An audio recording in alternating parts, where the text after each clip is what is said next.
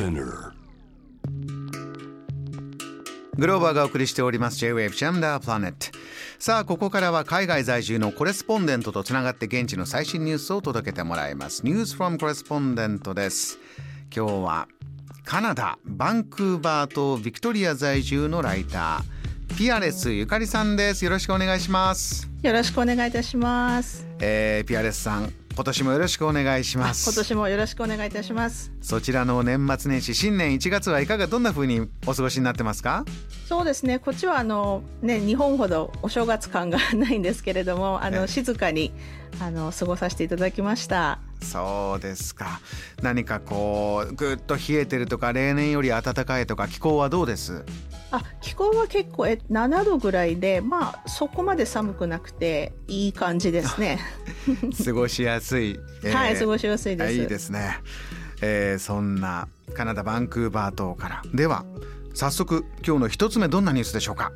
はい、えー最初のニュースはですねシーク教徒の女性がターバンをつけた子供でも着用できるヘルメットを考案したというカナダの多様性を示すニュースです。はあ。作業療法士として後天性脳腫瘍の患者を見てきたシーク教徒のティナ・シンさんは息子さんたちのターバンに対応する自転車用ヘルメットがいかに重要かっていうのを知っていたんですけれども、え見つけることができずに自分でデザインされたというニュースです。ピアレスさんカナダそちら暮らしていてシーク教徒の方っていうのはどれぐらいいらっしゃる感じです？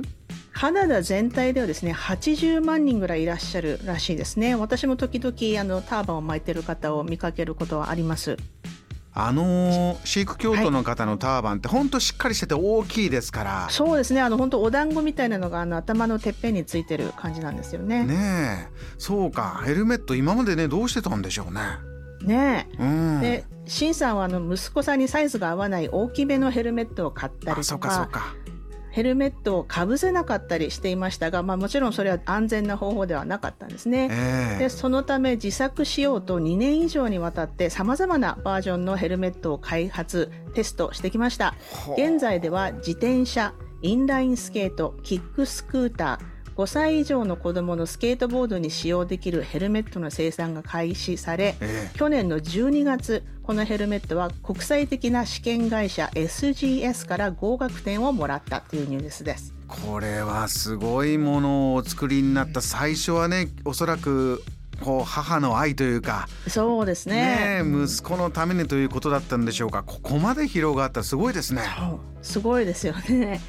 あの子供の問題だけじゃなくてこのターバンを巻いたシーク教徒の方のバイク乗りにヘルメット着用の義務を免除するかどうかっていう問題はあの大きな話題になっています。うんうん2018年にはオンタリオ州の進歩保守党政府は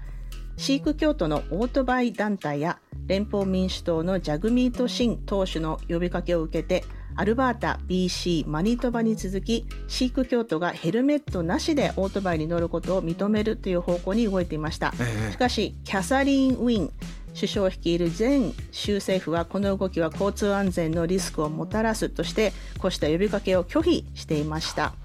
ビアレスさんそこにこのヘルメットはではこう大人のこういった問題にもかなりね。はい。影響大きそうですね。はい、多分これであの多分世界中のシーク教徒の人がこのヘルメットを使いたくなるんじゃないかなと思います。ちょっとあの今このデザイン動画で見てるんですけどもね。はい、美しいフォルムですね。真ん中がこうクーッと上がって綺麗に。綺麗に、はい、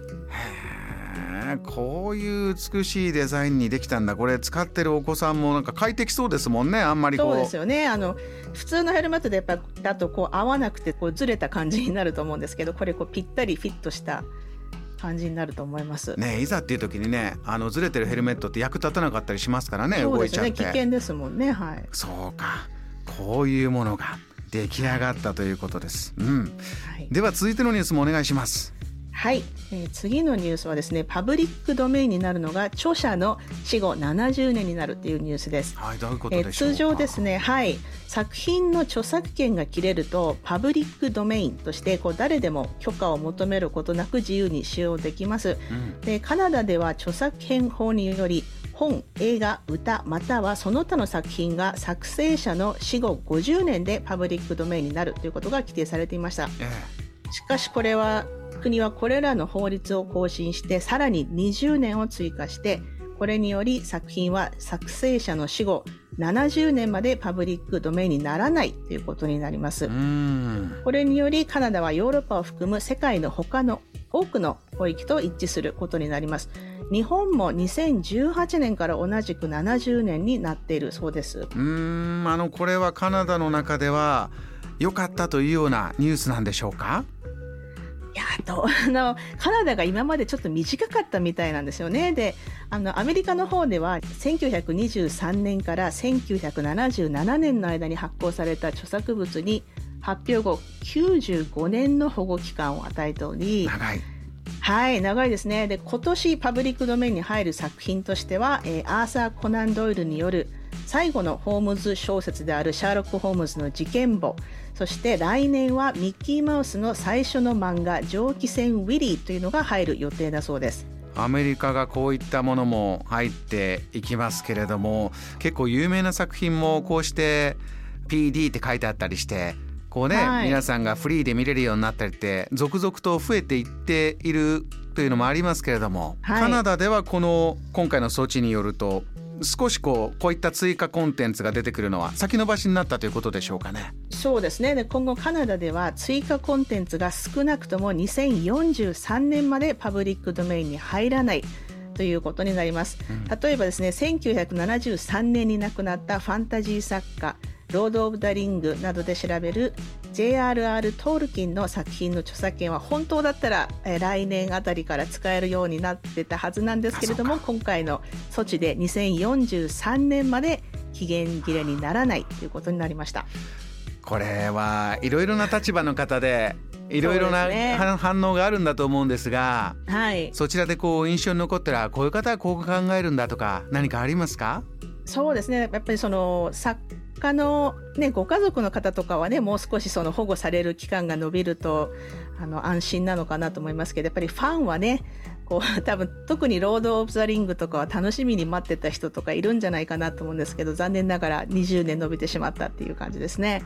こういったものがね今どんどんどんどんあのー、まあ、著作権をどう管理するかこれだけオンラインが、インターネットでねなんというか法律が合ってないような状況もそうですね、ねはい、正直ありますから、えー、この辺の議論っていうのは本当に大切なところなんだろうと思います。カナダは。そうですね。ね、はい、20年、えー、伸ばしてまた、はい、作家を守ろうという動きになったということです。はいそうです。わかりました。ピエールさん、えー、今年もいろんなニュースカナダからよろしくお願いします。ありがとうございました。お願いします。ありがとうございました。